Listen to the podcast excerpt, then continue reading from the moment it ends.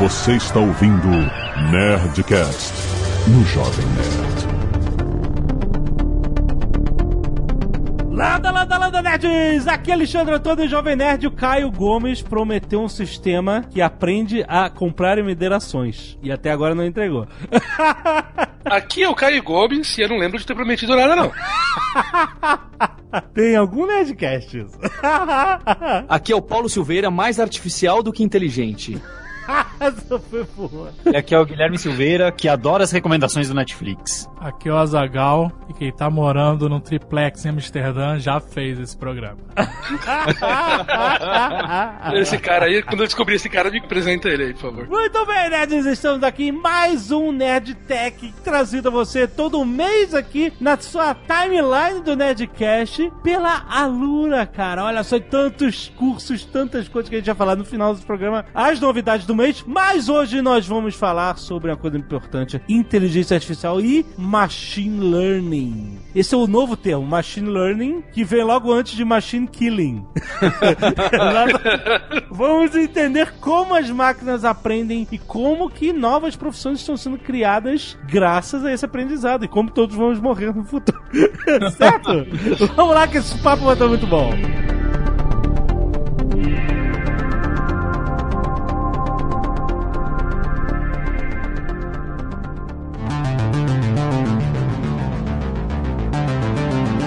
Jovem Nerd, a gente trouxe aqui o Caio Gomes, trouxe também o Guilherme Silveira para falar um pouco aí de machine learning, de inteligência artificial. E eu acho que para contextualizar para algo que a gente está usando no dia a dia e que a gente vê acontecer o tempo inteiro, Hum. tem aquele caso das sugestões do Netflix que o Guilherme sugeriu aí na abertura, não é? Sim. Então sempre quando você vai lá e vai ver o seu próximo filme, você sempre morre de raiva que ele tá indicando aquele filme do Adam Sandler para você pela 15 quinta vez e que você já deu seis vezes o rating baixo para ele e ele continua insistindo pra você, não é? Atrás desse algoritmo, desse processo de sugestão, não só do Netflix ou como de qualquer outro sistema de venda de produtos, tem muita matemática e muito investimento em computação. O caso do Netflix é bastante interessante, foi muito estudado, porque lá em 2009, né? Então, olha só, hein? Na época que o Jovem Nerd era jovem, já tinha até um, um campeonato, eles faziam um campeonato entre o pessoal bastante de faculdade, o pessoal computeiro, pra ver quem conseguia melhorar o algoritmo de sugestão deles. Então eles davam pra vocês uma base de dados anonimizada e falavam o seguinte: olha, aqui tem as preferências de todos os filmes que o Azagal assistiu, sem falar que era o Azagal, e fala pra mim se esse aqui ele vai gostar. E eles sabiam já se o Azagal gostava ou não ali do filme do Adam Sandler. E com isso, tinha um campeonato valendo um milhão de dólares e quem ganhasse e acertasse mais os gostos das pessoas levava esse um milhão de dólares. Então foi uma briga entre faculdades, professores, doutores, porque os salários dos professores não são tão altos assim, não é? Aham. E que gerou muitas melhorias pro sistema. Então, pra você ter uma ideia como isso ainda estava engatinhando e agora a gente tá numa era que tá estudando muito isso e como é importante, como isso está impactando você, o que que você ouve, o que que você compra, o que que você faz, tem números e tem inteligência artificial e tem aprendizado aí que tá trabalhando em cima dos seus dados, dos dados das outras pessoas. Facebook é só isso, né? Exatamente. Facebook não é nada mais além disso. Então, outro dia eu vi uma. A máquina de analisar pessoas. Exatamente, ser a Skynet da parada. Mas olha só, um outro dia, por coincidência, eu vi um, artigo, um post mesmo, falando a Netflix não dá o mesmo rating de filme pra todo mundo. Aí eu falei, como assim? Aí eu- o cara tava mostrando um teste que ele fez com o perfil dele e com o perfil do pai dele, alguma coisa assim, entendeu? E o mesmo filme tinha classificações de estrelinhas diferentes pra ele ou pro pai dele. Porque não é assim, porque a Netflix tem aquela galera que fica dando rating em filmes, mas não é um rating único pra todo mundo. Olha, a maioria do tipo Rotten Tomatoes. Rotten Tomatoes você vai lá, ele faz uma conta baseada nas críticas negativas e positivas lá dos críticos, certo? Ou então um Metacritic que vai pegar lá também a média, qual é o rating que a galera tá dando e vai dar aquele rating. Não, a Netflix meio que analisa o seu histórico, o que, que você gosta e não gosta, e justamente oferece isso que você falou. Ela vai te dar um resultado personalizado baseado no que você já inseriu de inteligência no sistema. E eu não fazia ideia que isso existia. Ela provavelmente deve estar olhando pessoas similares a você e a partir disso ele tenta determinar o que uma pessoa do seu estilo vai achar daquele filme. Aham. Então é assim assim que eles fazem. É basicamente um rating personalizado, dado que as pessoas, como você acharam daquele filme. Então, tipo, você gosta de muitos filmes que outras pessoas gostam e essas pessoas todas não gostam de filmes do Adam Sandler. Ele vai aparecer pra você lá, filme do Adam Sandler novo, porcaria. Aí, pra um cara que gosta de filmes mais assim, pastelão e tal, e já deu like e tal, e os amigos também, provavelmente vai ter um bom rating pra ele, né? Um Você vai filme. ter um rating mais alto, exatamente. Então, quer dizer, a gente que gosta de ficção científica, por exemplo, filmes de ficção científica devem aparecer com uma nota mais alta pelo estilo que a gente gosta. Uma pessoa que gosta mais de filme iranianos, arte, não vai dar uma nota tão alta pra um filme que a gente gosta. Então, ele Exato. vai ajustar pra mostrar isso pra cada pessoa. Realmente, esse do personalizado é muito pesado. Tanto que na época, eu lembro que em 2010, quando esse campeonato tava ainda muito, muito em voga, o pessoal que começou a despontar, né? Porque tinha um monte de universidade ferrada dos Estados Unidos ali competindo, e um casal que era um professor matemático e uma psicóloga deu um pau em todo mundo. E aí eles contaram depois de um tempo que o que eles colocaram no algoritmo que tava ganhando do pessoal lá era que eles começaram a considerar o rating que você deu no seu último filme. Isso é, se você deu um- uma nota agora 5 pra um filme, mas o anterior que você deu foi 3, esses 5 estrelas de agora é um 5 estrelas mais parrudo do que se você é um cara que nos últimos dias só assistiu o filme 5 estrelas, entende? Entendi, você é tipo Simon Cowell, você não gosta de nada, Exato, acha tudo uma exato. merda, e aí quando você gosta, caraca, o cara gostou, então isso é alguma coisa. Exatamente. É como se ele estivesse dando um peso pra sua opinião baseado nas outras, é isso. Exatamente. Não só pra sugestão, o Caio sabe falar melhor aí. O Netflix tomou a decisão, quando eles fizeram House of Cards, tem um artigo famoso sobre isso. Eles decidiram fazer o House of Cards e decidir um seriado próprio de política e a escolha do Kevin Spacey foi feito tudo em cima de Big Data e sabendo que as pessoas que usam a plataforma deles já gostavam do Kevin Spacey, já gostavam do seriado britânico original e gostavam de temas envolvidos com política. E hoje em dia falam que eles fecham um filme novo, ah, vamos fazer esse seriado, vamos fazer esse filme, eles já pagam o cheque já antes, já sabendo qual vai ser a nota que o Azagal vai dar pra tal filme. Não, Ele calma aí. fala, ah, manda bala. Eles fizeram Ridiculous Six Ah, com Com Adam Sandler. aham. eu sei, eu sei, eu sei. Como? Não é possível, cara.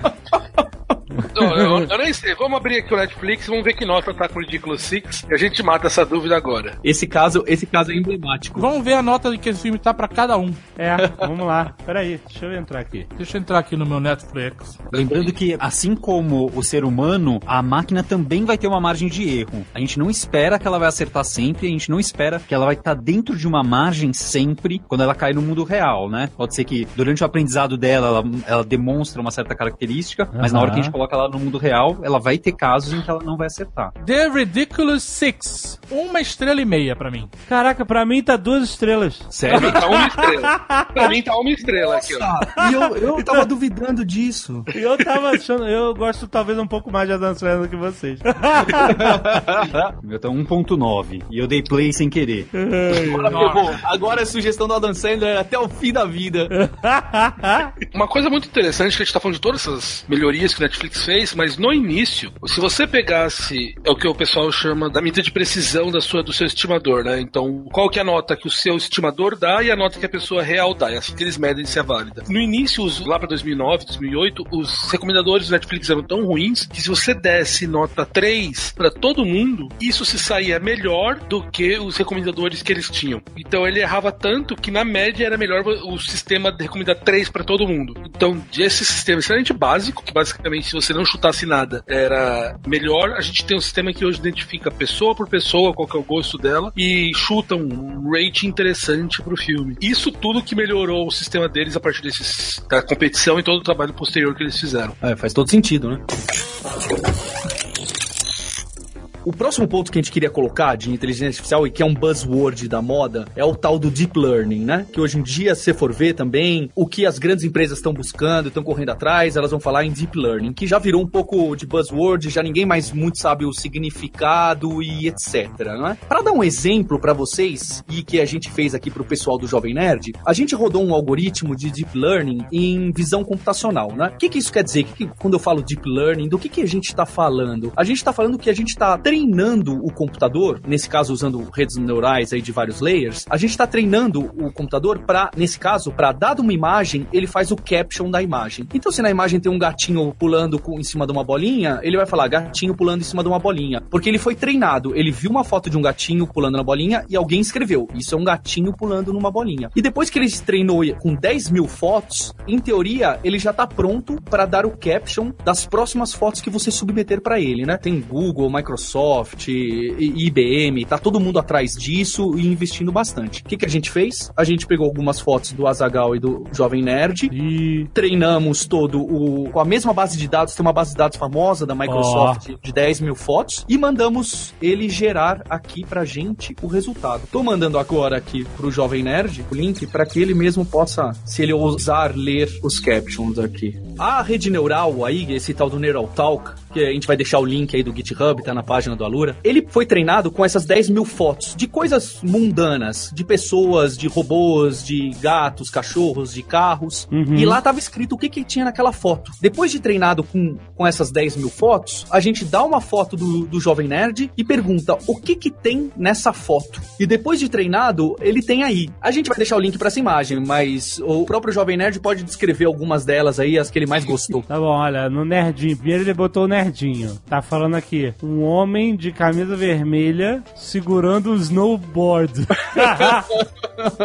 Mas Tá até eu acho que é um snowboard olhando assim, ó, o tem que, um que é o negócio. snowboard? A lightsaber? snowboard. É o ali. lightsaber. É bom você clicar aí no, no post pra você ver as fotos. Ah, se você tá escutando esse Nerd Tech no novo app do Jovem Nerd, você pode olhar aí na tela do seu smartphone. Aham. Porque a imagem que a gente tá falando e as imagens que a gente vai falar vão aparecer aí. Oh, que bonito. É, se você não tá sabendo, vá lá na Apple Store ou vai lá na Play Store e baixe o aplicativo do Jovem Nerd tanto pra iOS quanto pra Android. Depois tá, um homem e uma mulher em pé em frente de um espelho.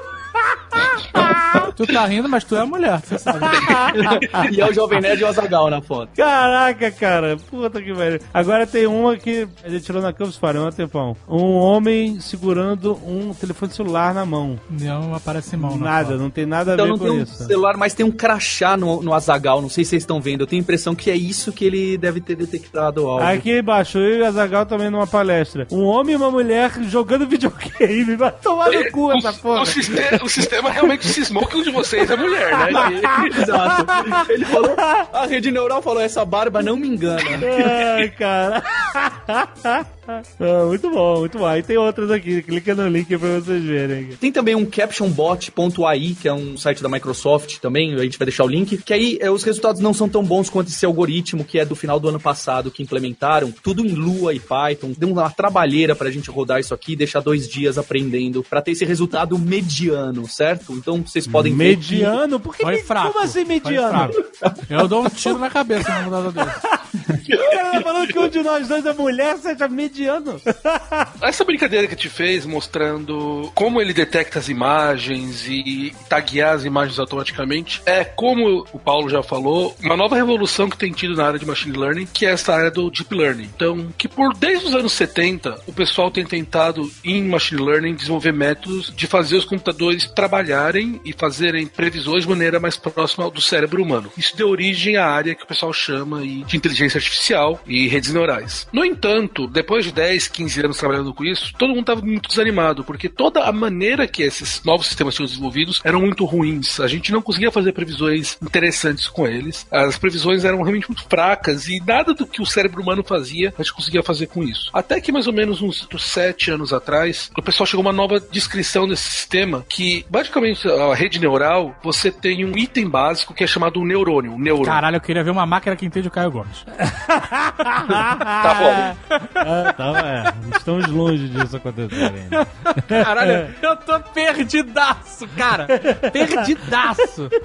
Aqui a gente tava numa coisa bem técnica mesmo, mas a ideia que foi é que desde 2008 o pessoal começou a perceber que esse sistema de detecção, é, em vez de fazer aqueles sistemas antigos, se você começasse a montar esse sistema de redes neurais de uma maneira que fosse composto de camadas, e cada camada ia ser responsável por entender uma parte do sistema. Então vamos falar assim: você coloca uma foto. No início, a primeira camada ia olhar a foto como um todo, tentar olhar aspectos globais da foto. A segunda camada ia começar a olhar regiões menores, até que no final, a última camada está olhando aspectos bem finos da foto, tipo os olhos, as mãos, detalhes da unha. Então, você montava um sistema que de ele olhar aspectos gerais da foto, então, da maneira que a gente olha. Primeiro você olha a foto como um todo e cada vez mais você vai olhando detalhes cada vez menores. Por como você tem uma camada, cada camada olhando um pedaço do sistema e cada vez mais profundo, por isso que o pessoal começou a chamar de deep learning, aprendizado profundo, onde você vai olhando o sistema de maneira cada vez mais profunda. Esse novo paradigma que criou toda uma nova área da, da inteligência artificial, que nos últimos cinco anos, para quem estuda, é cada dia uma coisa nova surgindo, que vai chegar até hoje em dia no desafio aí do pessoal do Go, que foi alguns meses atrás. E esses sistemas que começaram hoje em dia a fazer com que a gente detectasse fotos, você pode ver que agora você tem lá no Google Images, você sobe suas imagens e ele começa a taguear suas fotos de maneira automática. Tudo isso foi feito agora por causa desses sistemas que há cinco anos atrás não seriam possíveis. Então é algo que está realmente na moda, assim, é o supra-sumo da área de inteligência artificial, é pro pessoal que está trabalhando com Deep Learning agora. E eles permitem,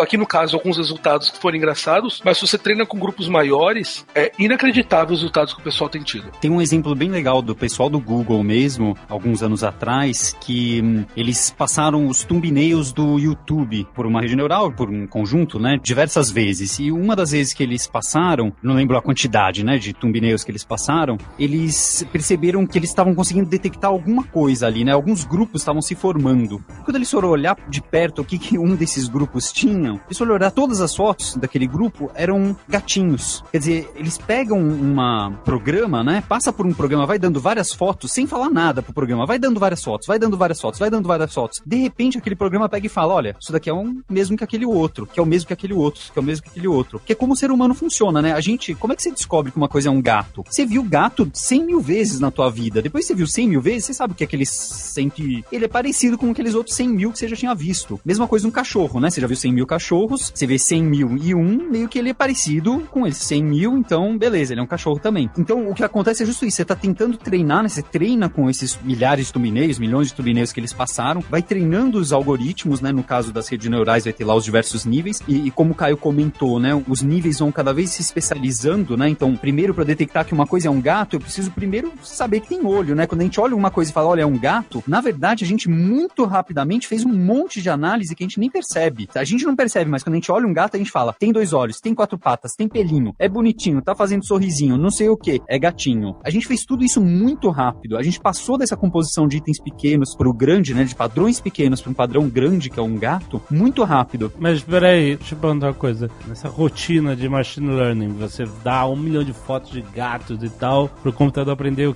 como é que é um gato, para reconhecer outra foto de gato. O que acontece se você apresentar um desenho estilizado de um gato? Bem simples assim, com linhas só. Então, nesse caso, provavelmente ele admitiria que era um gato também. Também? Isso é impressionante. Assim como o exemplo que a gente viu agora há pouco, da foto do Jovem Nerd. Se lembra que ele falou? Um menino, não sei o que, não sei o que. Mesmo um desenho estilizado, Um homem e uma ele mulher. acertou. não, não, tá falando que ele reconheceu o Nerdinho como um homem, entendeu? Exatamente, Ele viu o desenho do Nerdinho, Hum, é. porque um desenho de alguma coisa não é aquela coisa. Aliás, a foto daquela coisa também não é a coisa, mas é uma representação daquilo. Eu sei que eu notei isso na minha filha. Bem novinha, ela, uma das primeiras coisas que ela identificava era carro. E ela chamava de brum brum.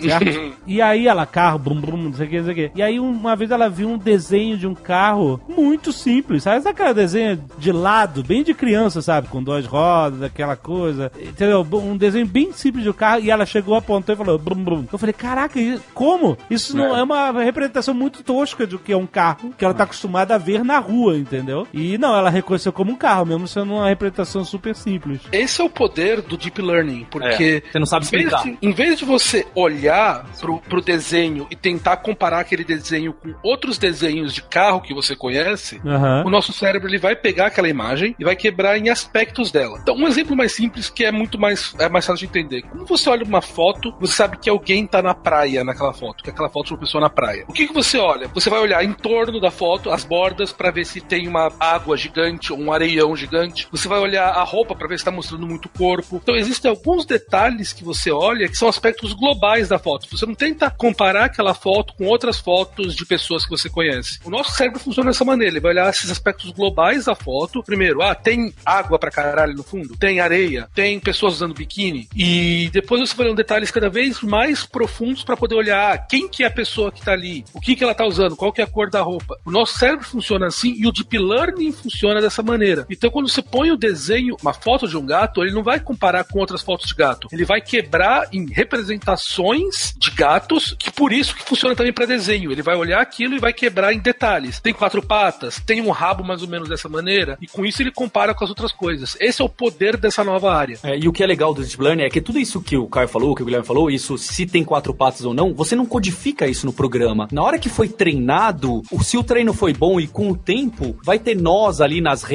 neurais que vão ser responsáveis por detectar o que eles chamam de features, né? Por detectar a feature de tem rabo ou não. Só que você nunca imaginou que aquilo ia acontecer. Aquilo aconteceu naturalmente com o treino da rede neural. Então a sua filha detectar e pensar se, ah, se tem aqui rodinhas embaixo é carro, isso não tá claro para ela e na verdade não tá nem claro pra gente. Se pegar o meu cérebro agora, abrir ele no meio, você não consegue dizer exatamente como ele estava funcionando o meu pensamento. E porque ele foi treinado com o tempo e foi fazendo as ligações e balanceando os pesos conforme ele foi sendo treinado. Isso que é muito legal do Deep. Você não sabe dizer exatamente o que tá acontecendo, mas ele foi pegando essas features, provavelmente, de olhos, de rosto, ou talvez ele pegou uma boca e um olho ao mesmo tempo, em vez de só o olho, e foi treinando e foi criando aquele monstro que ninguém mais sabe entender direito. Tem um, um exemplo que eu acho que é mais palpável, porque olha só, hein, pessoal, o Caio é físico, o Guilherme aqui é matemático, agora o cara do marketing vai tentar explicar, hein? Um exemplo que tem esse algoritmo famoso, o Word2Vec, que também foi o pessoal do Google, e que hoje em dia muita gente usa nessas redes neurais. Sabe o tecladinho do swipe para fazer o predict do que você está digitando? Sim, e sim. a próxima palavra fica até algumas coisas engraçadas? Sim. Como que eles fazem isso? Esse é bem simples de tentar visualizar. Ele vai estudando as palavras por proximidade. Então a palavra rei e rainha são palavras próximas. Então pega, escreve no papel rei e rainha, coloca elas bem próximas uma da outra. E homem e mulher vão estar também próximas uma da outra. E olha só que legal, quando ele começa a classificar essas coisas, a distância da palavra rei e rainha é mais ou menos a mesma distância que homem e mulher. Apesar deles não estarem tão próximos, rei e rainha têm a mesma distância e a mesma direção do que homem e mulher. Então, esse Word2Vec aí, que é uma rede neural de dois layers simples, ela coloca na folha de papel essas palavras. Acho que a gente tá pensando em 2D, tá? Mas são N dimensões. E aí, depois, com essa distância uma da outra, ela sabe dizer e tá agrupado que rei está perto de homem e o rei está perto, por sua vez, de Game of Thrones e Game of Thrones está perto de seriado e seriado, por sua vez, está perto de um outro nome de seriado. Só que se você for olhar esse cluster, esse monte de palavras nessa folha de papel, seriado não está próximo de mulher. Seriado está próximo de Game of Thrones. Só que como é n-dimensional, você consegue ter vários cantos nesse universo de muitas dimensões. E é através disso que depois ele colocando nesse espaço que ele consegue fazer esses guessings, porque ele sabe que perto da palavra seriado vem episódio e assim por diante. Ele sabe quem tá dentro de cada contexto jogando Uhum. nesse mapa aí as palavras. E é muito doido esse negócio. Você permite entender contexto das frases. Então você pode pedir pra ele, eu- como o Paulo falou, você tem rei e rainha próximo, você tem homem e mulher. Você pode falar pra ele, pega rei, sabendo que é rei, rei está pra homem, se eu pegar quem que seria a palavra próxima a rei que é correspondente à mulher, e ele sabe que é rainha. Exato. Aham, Então ele, aham. A ele distância é a entende- mesma. Exato. Ele entende o conceito que rei está para homem, rainha está para mulher. Então você pode falar o seguinte: pega a palavra hotel e tira a palavra caro, sei lá, e ele vai te dar a palavra casa, por exemplo. Então ele consegue entender os conceitos das palavras e você pode pedir para ele interpretar o que aquelas palavras significam. Por Mas a exemplo, minha pergunta é: você escreve rei, ele homem, rainha e mulher, certo? Uhum. E se você botar valete? Tucano. se você botar rei perto de Game of Thrones, ele vem com morte. Exato. Vocês comentaram esse do caso do Game of Thrones, mas tem um do Harry Potter que é bem interessante, que eles, tentando procurar palavras por similaridade, eles procuraram Hogwarts, né? E aí, nos algoritmos tradicionais de similaridade de palavra, aparecem, sei lá, as várias palavras, Voldemort, não sei o quê, várias palavras do, do mundo, do universo do Harry Potter. Sim. Quer dizer, ele, ele percebe que existe conexões entre essas palavras. Sim, Legal. sim, sim. Já no Word2Vec, quando eles rodam, o resultado não é esse. O resultado é tipo Glendale, Glendale. E outras palavras que eu não conheço, eu marquei só essa Glendale. E eles não conseguiam entender o porquê, porque são palavras que para eles não tinham conexão nenhuma, são lugares dos Estados Unidos. Uhum. não tem a ver lugar dos Estados Unidos com o nome de uma escola, né, de um mundo diferente. Sim. Eles foram ver que o nome desses lugares eram cinco lugares, eram cinco top escolas dos Estados Unidos. Hum. Então ele percebeu o contexto, de novo, justo o que o Caio falou, ele percebeu o contexto. Hogwarts é a escola de elite no mundo daquele universo. e aí ele procurou escolas de elite, encontrou escolas de elite e mostrou as escolas de elite pra gente. Bem legal. Bem Se legal. você botar Harry Potter, ele acha cópia. Yeah. Harry Potter menos cópia igual Lord of the Rings, né? Então, pra não deixar fora do contexto do Jovem Nerd, a gente fez o scrap de 1 megabyte de notícias. Vocês mandam a conta depois do- da banda. É, A gente fez o scrapping de 1 mega de notícias do Jovem Nerd. A gente baixou tudo isso, fez o Word to Vec e mandou um- uma rede neural recorrente gerar as próximas notícias que seriam do Jovem Nerd. Caraca. O resultado não foi tão bom quanto ele tem os exemplos dele gerando os próximos livros do Shakespeare e da Bíblia e etc. Porque olha só, o input eh, são as notícias do Jovem Nerd. Eu não estou explicando nada o que é português, como é a gramática do português. Eu não estou nem falando que espaço é delimitador, tá certo? Aham. Então eu vou ler aqui um, um parágrafo. Tá escrito aqui, ó. Segundo o IDERIC, nunca decidiu sobre contra o menino de sua retomante das funções, espacemos enquanto os produtores da Marvel, Shobodai Allen e os da EA, o primeiro super oponente do conflito de heróis a criar os quintos como uma última também imitado da cítica do jogo. Caraca. Vocês entendem que beira o, o real, sabe? É, mas tá longe. É assim, não faz sentido nenhum, É. entendeu? Ele. A gente deixou três horas. Se, a primeira hora, ele só mostrava um monte de vírgula C, ele não fazia nem sílaba. Mostrava um monte de caractere, parecia até totalmente aleatório. Tem muitos fatores das redes neurais que você pode ajustar. Talvez a gente tivesse obtido um resultado melhor. Pelo menos um textão no Facebook, se eu conseguir. É, conseguiu um texto, um texto político do Facebook, é verdade.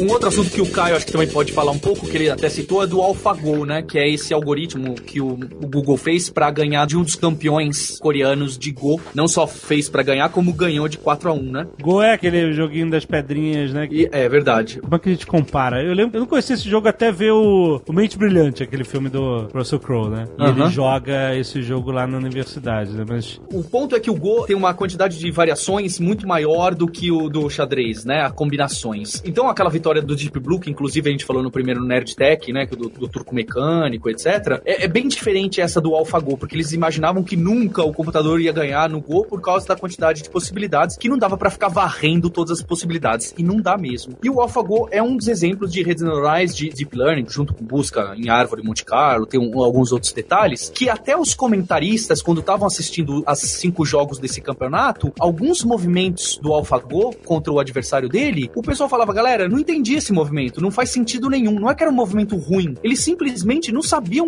não conseguiam nem entender pra que, que esse cara fez isso, no- de tão profundo mesmo que era a, o que devia estar acontecendo a- ali por trás, sabe? Aham. vai muito longe mesmo essas redes neurais que as pessoas não conseguem. É diferente do algoritmo de xadrez, que você sabe dizer por que, que ele fez aquele lance ali, né? A- Ali ficou algumas coisas muito por debaixo do pano, que nem mesmo quem criou o algoritmo sabe dizer. Sabe o que eu tava pensando? Se você comparar Go com damas, você ofende os jogadores de Go. Se você comparar xadrez com damas, você of- ofende os jogadores de xadrez. Como você ofende jogador de damas? Jogo da velha. Tá velha. jogo da... é tipo um jogo da velha, um pouquinho mais. Um esteroides, né? Jogo da velha. é um esteroides. O legal do Go, porque assim, o Go, diferente do xadrez, que você começa com algumas peças, cada peça só pode andar para as regiões adjacentes, pelos movimentos que você tem. No Go, o tabuleiro começa vazio e você pode colocar a peça em qualquer lugar do tabuleiro. Então, a maneira que você pode colocar a peça de início são muitas maneiras. Você tem muitas combinações. Ordens de grandeza a mais combinações possíveis do que o xadrez você tem. Tanto que os jogadores de Go, eles não pensam nas peças individualmente, eles olham as peças, eles pensam como se fossem imagens. Eles vão tentando olhar o tabuleiro como um todo e pensar como se fossem evoluções de imagens. É, é muito mais fácil para eles pensar dessa maneira. Então, nenhum algoritmo que a gente conhecia funcionaria para poder resolver o Go, seria impossível. Então, os algoritmos que o pessoal usou, eles iam olhar isso aí e a parte inteligente é que eles iam olhar esse tabuleiro e como analisar todas as jogadas é impossível, eles usavam algoritmos algoritmos para poder cortar parte dos movimentos que eles iam avaliar. Então, ao invés de avaliar todos os movimentos, eles falavam: ah, botar a peça nessa região aqui agora é furada. Então eu não vou analisar nenhuma das possibilidades daqui. Botar peças nessa região é furada, não vou colocar nenhuma jogada aqui. E com isso ele cortava o número de possibilidades que ele ia fazer para um número pequeno de possibilidades, que é como o cérebro de um ser humano funciona. Ele olha e ele já ignora um monte de possibilidades e vai só para aquelas que são importantes. Olhando as jogadas, eu entendo um pouquinho de Go e o pessoal realmente ficava louco, porque ele fazia jogadas que nunca ninguém tinha tentado. E você vê os comentaristas falando no primeiro jogo do AlphaGo contra o Lissidu, né, que é tipo, lendário jogador, o maior jogador da atualidade, nessa passagem, os comentaristas falavam: não, ele errou ali, o computador errou. E depois analisando a jogada reversa, você vê que aquilo não foi um erro, foi aquela jogada que, por exemplo, fez o Lissidu perder. Então a gente consegue, dessa maneira, ver coisas que nenhum ser humano tinha pensado. E o legal é que ele tá pensando da mesma maneira que um ser humano pensa. Legal, legal não é. é. Legal no momento que ele tá usando isso pra matar a raça humana, não é legal.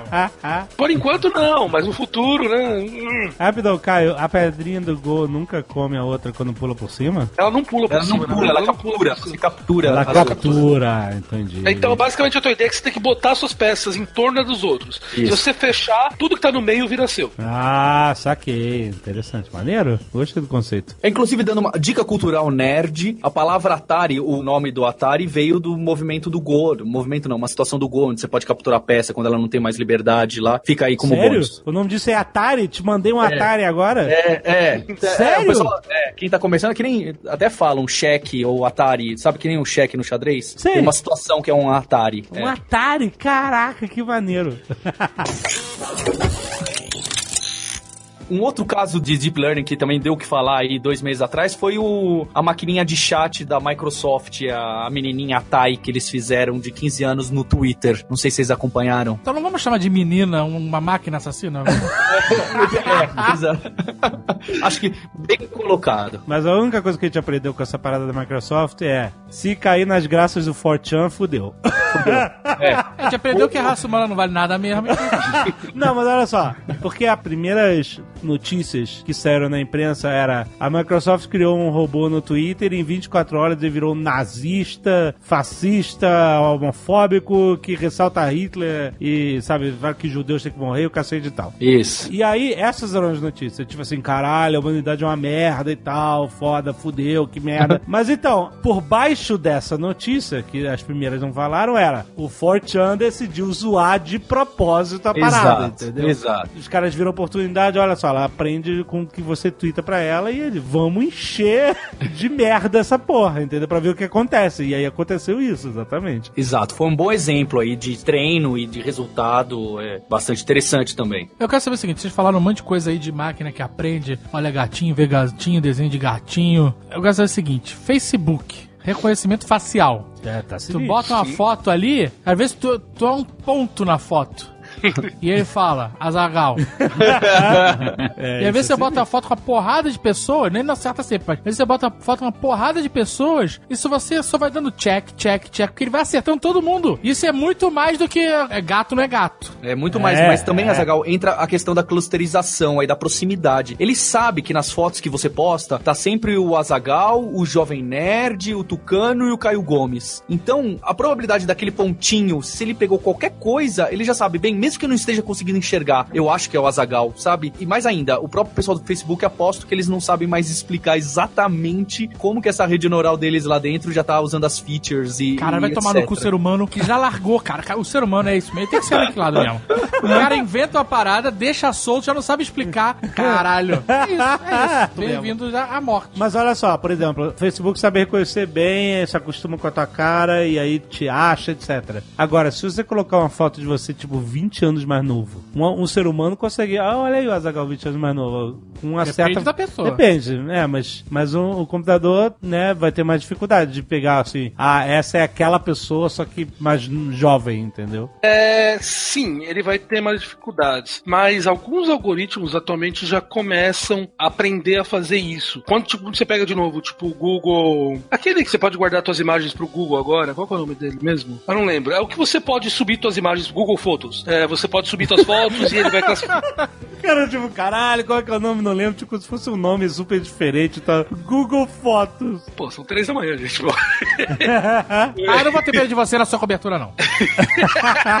você vai subindo suas fotos e ele vai olhando aquelas fotos, você pode falar, esse sou eu, esse sou eu, com isso ele vai aprendendo. E eu já vi uma coisa que eu subi umas fotos recentes minha, que eu faz alguns anos que eu tô usando barba, mas depois eu subi fotos minhas bem mais novas, 10 anos atrás, onde eu não usava barba ainda. E o desgraçado do algoritmo conseguiu reconhecer sem barba? Ó. Oh. Muito mais magro e sem barba, ele conseguiu me reconhecer e me classificar corretamente. Então já é uma coisa que ele começa a fazer. Obviamente, eu não sei se botar uma foto minha criança, se ele vai pegar. Mas aí nenhum ser humano pega. Se não, não pega. conhecer isso, como é. criança, né? Mas é impressionante como eles têm feito isso e eles treinam naquele grupo bem fechado. Então, eles vão olhar todas as suas fotos no Facebook, que você classificou. Então, com isso, eles criam uma representação ideal do que seria a cara do Caio. E quando eu, o Azagal sobe uma foto minha e eu tô lá, eles vão comparar. Isso é coisa incrível, né? Eles eles vão comparar em todas as possíveis pessoas que o Azagal normalmente põe foto junto, quais que são aquelas, e vão dizer aquele é o Caio. Então, para cada pessoa, os desgraçados desenvolveram uma representação ideal do que é a tua cara e eles conseguem classificar nas fotos. Então, Entendi. é um nível de detalhe e de conhecimento sobre cada um dos clientes que é muito grande. E você pode, não é só de fotos. O Facebook faz isso para os seus posts que você faz. Uhum. Para cada pessoa, ele sabe o que você quer ver ou não. Então, o Facebook tem uma representação digital do que são os seus gostos, do que são tuas imagens, do que são seus amigos, do que são as coisas que você gosta de ler, o que, que você pula. E ele tem essa representação e tudo que ele tá fazendo é você tá confirmando ou negando aquilo que ele quer saber sobre você e sobre o conhecimento que ele tem sobre você. A gente cavou a própria cova. É isso que eu tenho que dizer. Enquanto eu te falava, eu tava pensando nisso, que quer dizer, nem se eu botar uma máscara mais eu consegui enganar a Skynet, né? É, pois é. Teve uma vez que eu botei uma foto de eu com 15 anos de idade e era só pra provar que eu não era poser do 49ers. Eu tava com a camisa do 49ers mais com 15 anos de idade. Que besteira que eu fiz. E aí eu tava de cabelo longo, comprido, na época eu tinha. Eu vi, e aí todo mundo ficou me comparando com a porra do Wesley Safadão. Eu já vi essa porra.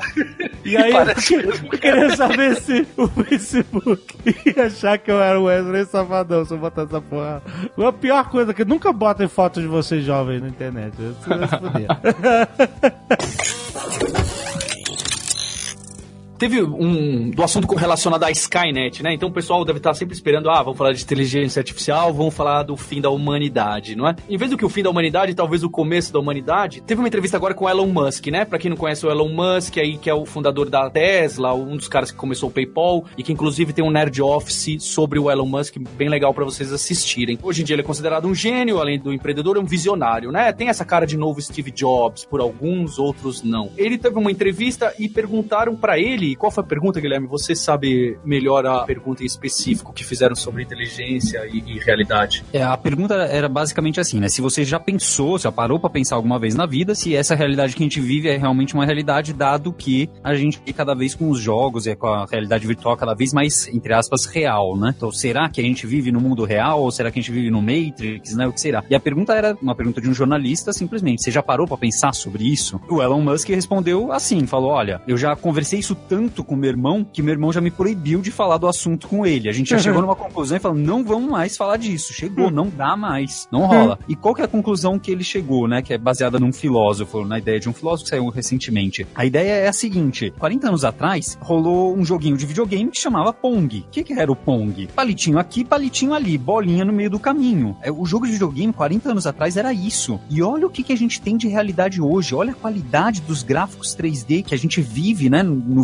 vício lá dentro de casa hoje em dia. As simulações 3D que a gente tem de diversas situações, né? E cada vez mais a realidade virtual e realidade aumentada, etc. Quer dizer, isso no espaço de 40 anos. Uhum. Então imagina que essa foi a nossa velocidade de desenvolvimento de simulações, de sair de um Pong cretino para sair nisso em 40 anos. Você uhum. pode assumir qualquer velocidade de crescimento da tecnologia. Você fala, ele fala assim, olha, você pode assumir mil vezes mais devagar do que a tecnologia cresceu de lá para cá. Assume mil vezes mais devagar. Se você imaginar que em 10 mil anos a gente ia chegar numa coisa animal, que seja 10 mil vezes mil. Ainda numa escala, né, na escala da evolução, é um, é um número que é ok. É ok, isso vai acontecer. Então o que, que vai acontecer? A realidade, né, o que a gente vai conseguir fazer é um, um jogo de videogame que você pode esperar, que ainda na, na, evolução humana, a gente vai conseguir fazer um jogo de videogame, nessa visão dele, a gente vai conseguir fazer um jogo de videogame em que a realidade é tão misturada, né, é tão real, desculpa, a virtualidade, né, o jogo é tão real que a gente vai, não vai conseguir distinguir entre o jogo e a realidade. E se ele tá falando da humanidade, de nós, eu, você, na verdade não eu, você, mas os nossos tatataranetos. Uhum. Então esses caras não vão conseguir mais distinguir o que, que é realidade e o que, que é virtual. Beleza. Uhum. Aí a conclusão é a seguinte: se isso vai acontecer no futuro de uma humanidade, não necessariamente a nossa, se pode acontecer na nossa, existe uma chance de já ter acontecido em outra, no passado. Porque a gente tá no universo, blá blá blá blá blá blá, então já existe Sim. uma chance de já ter acontecido. E se você pensar na situação real mesmo, na verdade, se na trajetória das humani da humanidade, a humanidade não se autodestrói, né? Se ela continua evoluindo e tendo interesse de uma simulação dela mesma, ela vai acontecer. E se ela vai acontecer, ela já aconteceu. E a chance de nós estarmos na realidade real, que é a realidade base, é mínima. Ele fala, inclusive, um em um bilhão. O jornalista até não entende na hora que ele fala um em um bilhão, ele fala assim, mas então o que, que você acha dessa ideia? Ele fala, eu já respondi, eu acho que é um em um bilhão a chance da nossa realidade ser a realidade. Imagina se ouvir a resposta dessa do o empreendedor dos Estados Unidos atual, uma conversa de maluco total, falando que a gente tá no Matrix. Se você acordar, abrir a janela e tiver gráficos melhores, fudeu. Mas sabe o que é frustrante? É que se a gente tá numa realidade, numa simulação, e a gente não tem nenhum superpoder, é muito caído. É verdade. É a pior simulação que já inventaram essa porra. Vamos ver se amanhã, quando a gente acordar, a gente acorda com algum superpoder. Aí os caras dão um update. Pra quem gosta desse assunto, né? Lembra no Matrix, quando vem a menina que tá com o coelho tatuado no ombro pra chamar o Neo e o Neo segue o coelho? Lembra disso? Sim, Aham. claro, lá no começo. Ele tá com um livro na mão, ele guarda um livro na mão, é Simulacro e Simulação, né? Que é um livro famoso de um filósofo francês, o Jean Baudrillard, né? Eu até li o livro na época, não entendi absolutamente nada. Inclusive, o filósofo diz que os irmãos Wachowski não entenderam absolutamente nada do livro dele. É, tem uma entrevista que ele fala isso. Mas tem um artigo que ficou famoso de um filósofo que chama Nick Bostrom, que chama Você está num- numa simulação de computador? Que é esse artigo mais ou menos que o Elon Musk está se referindo. É um artigo de verdade, sério e de filosofia, falando sobre essa questão de será que a gente está num mundo artificial, rodado por inteligência artificial, por simulação e por realidade virtual. Fica aí, é, é um artigo que dá pra ler, tá? Dá pra ler, assim, por nós, seres mortais. É bastante interessante. Chama simulationarguments.com.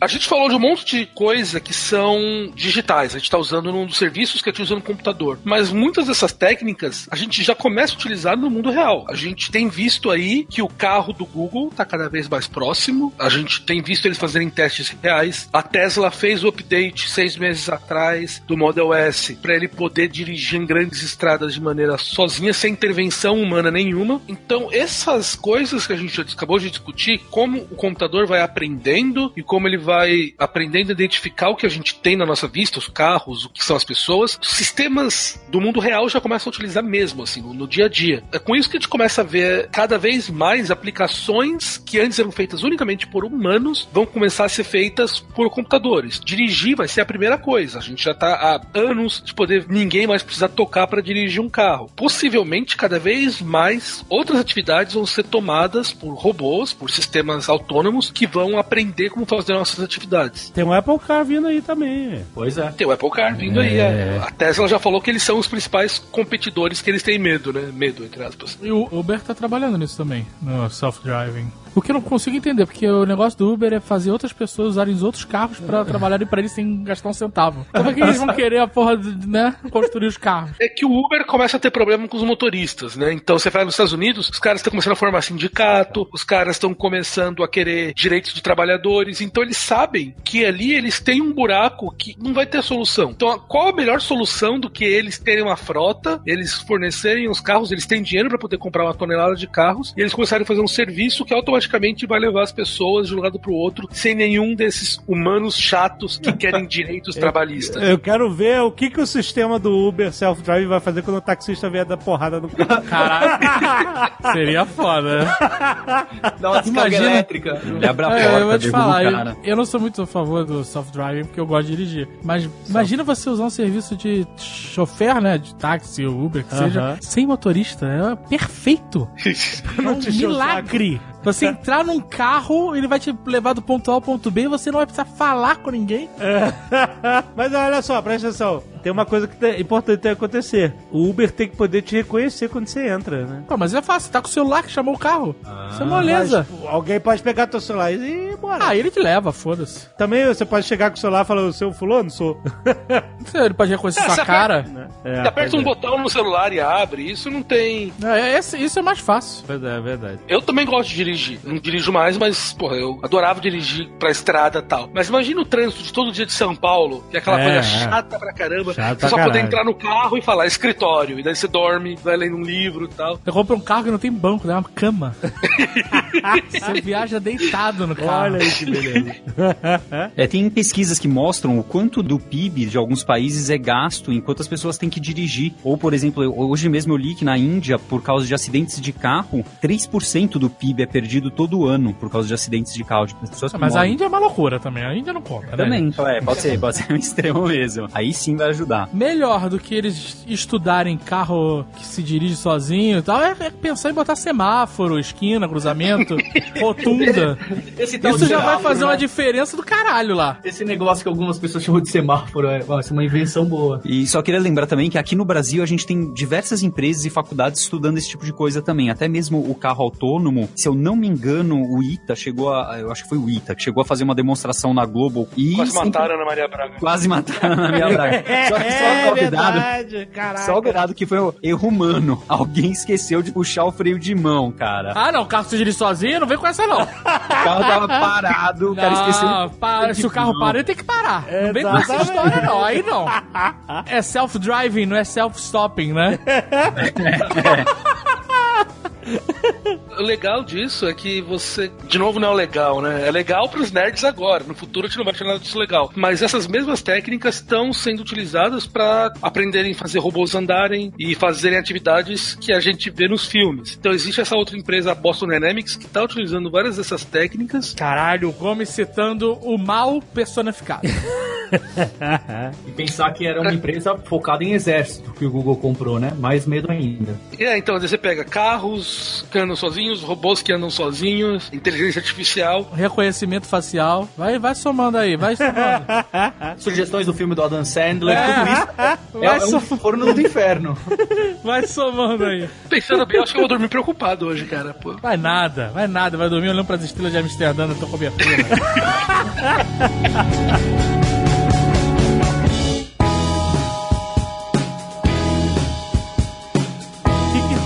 Esse mês de novidade na Alura, galera? Pessoal, tem muita coisa nova, muitos cursos novos na Alura. A gente já passou dos 240 cursos. Olha e aí. mais ainda, tô com o Guilherme Silveira, matemático, programador, e ele vai falar desses cursos aí que tem a ver com a Skynet. Então, se você quer montar a Skynet, o melhor era você não montar, claro. mas se você quiser muito, a gente tem alguns cursos relacionados. Se você vai liberar o apocalipse, antes você esteja do lado dele, né? Exatamente. E que tem aprendido conosco. Melhor ainda. Alura, libertando o apocalipse. Dentro de você. É, então, a gente tem alguns cursos de estatística para introduzir a base matemática aí, que vai utilizar em alguns cursos de machine learning. Tem alguns cursos de algoritmos também básicos, de estrutura de dados. E aí sim a gente passa para classificação e machine learning, até mesmo alguns casos que o próprio Caio levantou aqui, casos extremos de como comparar se o nosso resultado tá positivo, não tá, tá valendo ou é um lixo, como ele comentou no recomendador lá do Netflix. A gente vê tudo isso nos cursos, então é bem legal porque a gente sai analisando coisas do mundo real, dados do mundo real, dados de empresas que podem trazer dinheiro para uma empresa ou para uma pessoa, analisar conteúdo de e-mail, etc, para ver quem a gente pode fazer. Tem curso também de Arduino, então para quem quiser montar a parte, né, vai ter Olha, uma pessoa que quer montar Puxa o gatilho. é, a parte que puxa o gatilho físico é o curso de Arduino. a parte que pensa esse sim, esse não, é os cursos lá, os outros do Machine Learning, etc. Não, mas é claro, né? Sem incentivar nada disso de tiro e coisas do gênero. de água. É. E você que está ouvindo o Nerdtech, você já conhece, você sabe que você tem 10% de desconto acessando esse link que o Jovem Nerd já tá cansado de repetir, de falar e ele vai passar aí para vocês. alura.com.br barra promoção barra nerd. É isso aí, pessoal. Excelente, muito bom. Até mês que vem, galera. Obrigado. Valeu, falou. Valeu!